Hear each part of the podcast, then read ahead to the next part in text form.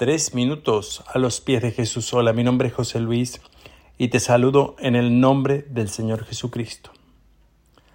Siguiendo con la reflexión que venimos llevando acerca del capítulo 4, verso 8 en Filipenses, quiero hoy tocar el tercer punto importante o el tercer puerto importante donde debemos llevar nuestros pensamientos.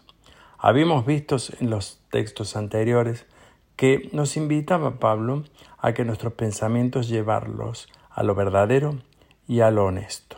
Habíamos dicho justamente que la verdad y la honestidad en los pensamientos eran fundamental para poder tener pensamientos claros y pensar bien.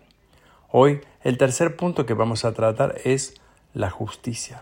Dice el apóstol Pablo todo lo justo.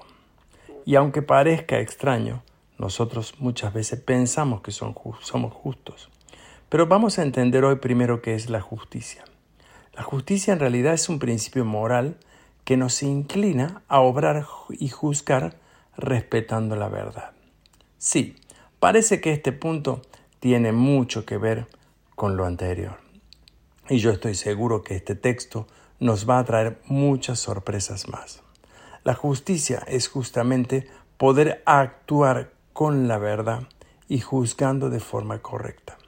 En realidad, haciendo lo que corresponde, no lo que queremos, no lo que nos gusta, sino que la justicia nos invita a tener equidad, rectitud, imparcialidad y por sobre todo respetar los derechos.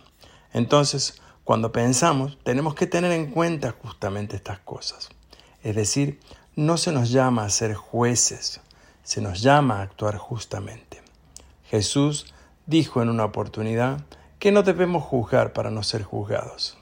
Pero también dice la palabra de Dios que debemos juzgar nuestra actitud. Eso es lo que decía Jesús. Debemos mirar lo que hay en nuestro ojo antes de ver lo que hay en el ojo de nuestro vecino. Por lo tanto, cuando dirijas tus pensamientos con justicia, tus pensamientos serán sanos, serán honestos y te darán descanso. No te llevarán a fatalidades, ni te darán angustia ni miedo, sino que te darán plena certeza de lo que tú tienes que saber en ese momento. ¿Y tú qué piensas de esto?